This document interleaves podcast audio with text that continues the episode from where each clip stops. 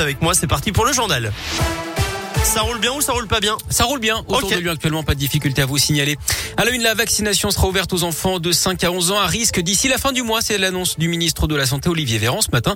Elle pourrait également être élargie aux autres enfants en janvier de façon, je cite, progressive et facultative si la haute autorité de santé donne son feu vert. Actuellement, le taux d'incidence est de plus de 750 cas pour 100 000 habitants chez les 6-10 ans. Dans les établissements scolaires, le nombre de classes fermées a lui baissé cette semaine, mais les contaminations sont en hausse, les tests aussi.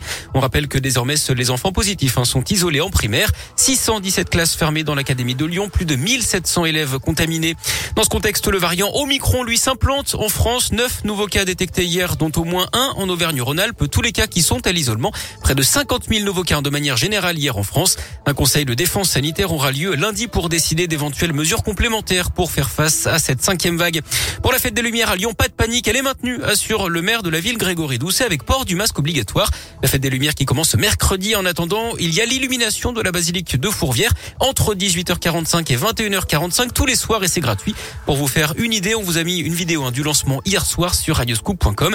Et puis Jean Castex lui est en déplacement chez nous aujourd'hui. Il est à Bourg-en-Bresse dans l'Ain ce matin et viendra ensuite à Lyon en compagnie du ministre de la Santé Olivier Véran. Dans le reste de l'actu, l'alcool en cause dans l'accident qui a tué un jeune homme de 20 ans à Belay dans l'Ain dans la nuit de mercredi à hier. Une voiture avec deux personnes à bord circulait sur cette départementale entre Belay et Amberieu-en-Bugey quand son conducteur a heurté le piéton qu'il n'aurait pas vu dans l'obscurité. Le conducteur de la voiture avait pris le volant alors qu'il avait consommé de l'alcool. Il a été conduit à l'hôpital ainsi que son passager, tous les deux en état de choc. Le coup d'envoi de la 35e édition du Téléthon, 30 heures d'émission en direct sur France Télévisions, des milliers d'animations dans toute la France pour récolter des fonds pour la recherche sur les maladies rares. Un numéro aussi le 36-37 et un parrain soprano. Sauver l'environnement, ça se joue aussi dans l'assiette. D'après un sondage IFOP, plus de 3 Français sur 4 se disent prêts à manger moins de viande et de poisson.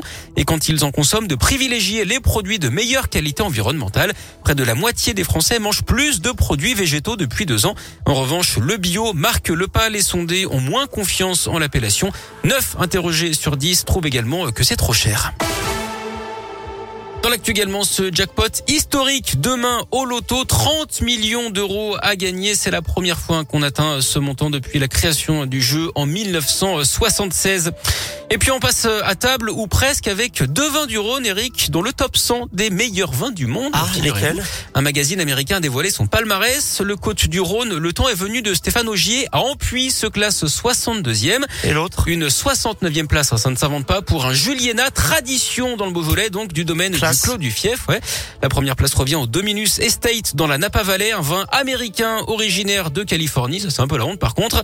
On rappelle hein, que le vin est à consommer avec modération, évidemment que l'abus d'alcool est dangereux pour la santé.